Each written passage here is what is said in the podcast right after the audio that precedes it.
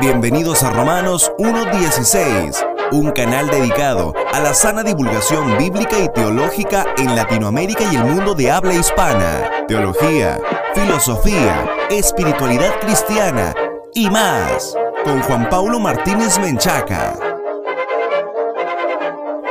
Queridos amigos, estamos muy contentos de que estén una vez más conectados con nosotros en este subprograma El Favorito de los latinoamericanos que aman la infalible, suficiente e inerrante palabra de Dios. Romanos 1.16, yo soy Juan Paulo. Bienvenidos a esta serie en la que hemos estado estudiando algunas cuestiones importantes en torno a la doctrina del rapto. Ahora vamos a continuar analizando las cuatro objeciones más comunes contra el rapto pretribulacional.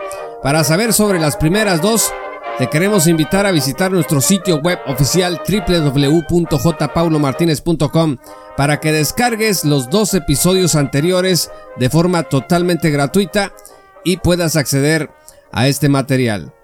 El tercer ataque más común contra el rapto pretribulacional es el punto de vista minimalista. Hinson y Hitchcock anotan que en años recientes muchos cristianos simplemente han decidido concluir que un día regresará Jesús, pero que no sabemos cuándo y fin de la discusión. Es verdad, totalmente verdad que la iglesia no sabe cuándo regresará el Señor. Fíjense lo que dice Mateo 24 versículo 36. Pero de aquel día y hora nadie sabe, ni siquiera los ángeles del cielo, ni el Hijo, sino solo el Padre. Pero también es verdad, estimados amigos, que abandonar el estudio meticuloso y emocionante de la palabra de Dios acerca del rapto o arrebatamiento o del fin de los tiempos en general, pues no debería de ser una opción para los cristianos. Efectivamente, no sabemos cuándo regresará el Señor, pero sí tenemos la escritura para poder estudiar los detalles alrededor de esta venida de Cristo. Que haya cosas difíciles de interpretar no significa de ninguna forma que no haya otras muchas cosas que sean claras, como es el caso del rapto. Fíjese lo que dice 1 Tesalonicenses 4, versículos 16 al 18. Pues el Señor mismo descenderá del cielo con voz de mando, con voz de arcángel y con trompeta de Dios, y los muertos en Cristo se levantarán primero. Entonces nosotros, los que estemos vivos y que permanezcamos, seremos arrebatados juntamente con ellos en las nubes, al encuentro del Señor en el aire, y así estaremos con el Señor siempre, por tanto, confortaos unos a otros con estas palabras. Noten ustedes que aquí 1 Tesalonicenses 4 versículos 16 al 18 nos dan detalles que la iglesia debe de estudiar porque hay una gran riqueza en el estudio de la profecía. Fíjese que la Biblia tiene 31.124 versículos, de los cuales 8.352 versículos incluyen profecías o predicciones. Hinson y Hitchcock anotan que esto representa el 27% de la Biblia. Así que la Iglesia simplemente no puede despreciar esta enorme parte de la revelación bajo la premisa de que lo más importante es que Jesús regresará y ya. Hay bienaventuranza para los que estudian debidamente la profecía bíblica. Apocalipsis 1.3 dice, por ejemplo, Bienaventurado el que lee y los que oyen las palabras de la profecía y guardan las cosas que están escritas en ella, porque el tiempo está cerca. ¿Por qué muchos cristianos entonces no abordan la profecía? Al menos por tres razones. Número uno, porque no quieren concentrarse en contenido que hable de calamidad, destrucción y juicio. Solo quieren ser motivados positivamente por el texto. Entonces cuando leen la profecía, hablan de guerras, hablan de destrucción, de la ira de Dios y prefieren pasar esas hojas para concentrarse en aquello que les parece más cómodo leer. La segunda razón por la cual muchos cristianos no abordan la profecía es porque quieren evitar la controversia. Es bien sabido por muchos de nosotros que el tema de la profecía despierta muchas pasiones, inclusive enemistades, acusaciones entre creyentes, y algunos simplemente no quieren entrar a este tipo de ambiente y yo creo que hay mucha razón en ello. Sin embargo, hay otro tipo de controversia que es una controversia bíblica y teológica en la que sí es bueno entrar para compartir opiniones y contrastar interpretaciones sobre la profecía bíblica. Y la tercera razón por la que muchos cristianos no abordan la profecía es, tristemente, por amor al mundo, más que por amor al futuro con Dios. Hay gente que está dentro de la iglesia bastante acostumbrada a este mundo y la verdad están muy cómodos, están satisfechos con la vida que llevan aquí y ahora y no quieren pensar en que hay un futuro que Dios ha preparado para todos los que le aman que supera lo que pueden estar viviendo el día de hoy. Romanos 12.2 dice, y no os adaptéis a este mundo, sino transformaos mediante la renovación de vuestra mente, para que verifiquéis cuál es la voluntad de Dios, lo que es bueno, aceptable y perfecto.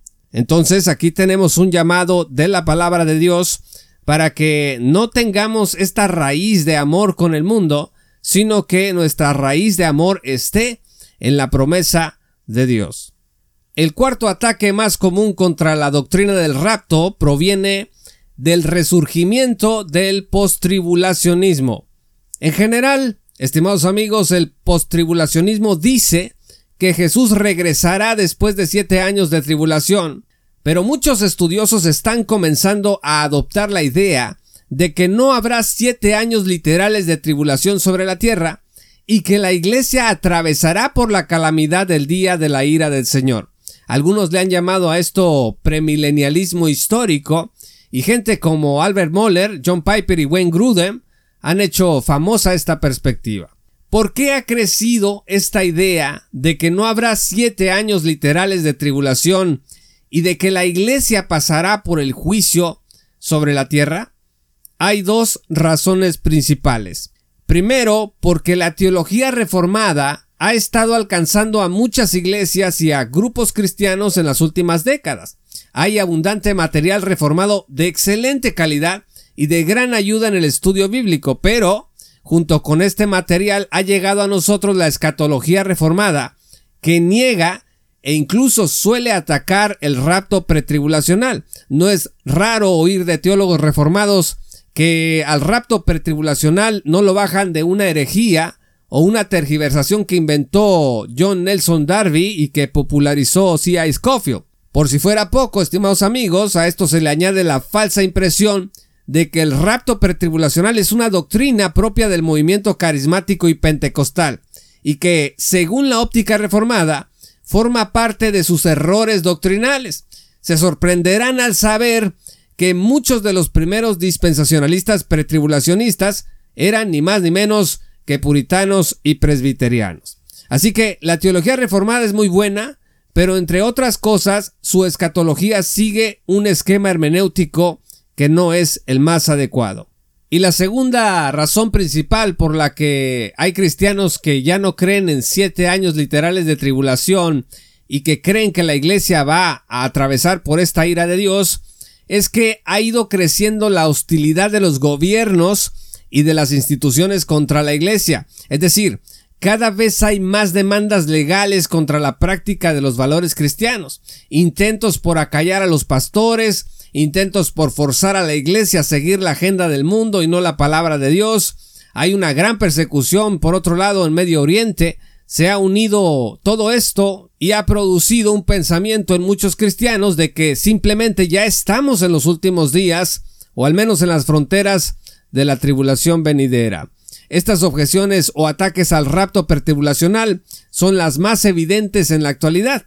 En resumen, la idea de que no hay rapto, la idea de que casi todo se cumplió en el 70 después de Cristo, idea que también se llama preterismo y que estudiamos en el episodio anterior, la idea de que Jesús vendrá pero que los detalles no importan y la idea de que ya estamos en los últimos días debido a la violencia contra las libertades religiosas y contra la iglesia. En el siguiente episodio vamos a continuar nuestra serie y analizaremos los efectos positivos que tiene la enseñanza de la doctrina del rapto pertribulacional. Muchas gracias por haber escuchado este episodio. Si aún no eres patrocinador, te invitamos a que te unas desde un dólar al mes en www.patreon.com. Diagonal J. Paulo Martínez, vas a estar hombro con hombro con nosotros en esta tarea de divulgación bíblica y teológica para la gloria de Dios.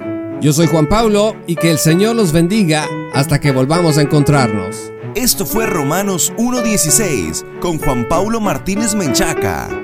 Únete como patrocinador y apoya la sana divulgación bíblica y teológica en América Latina.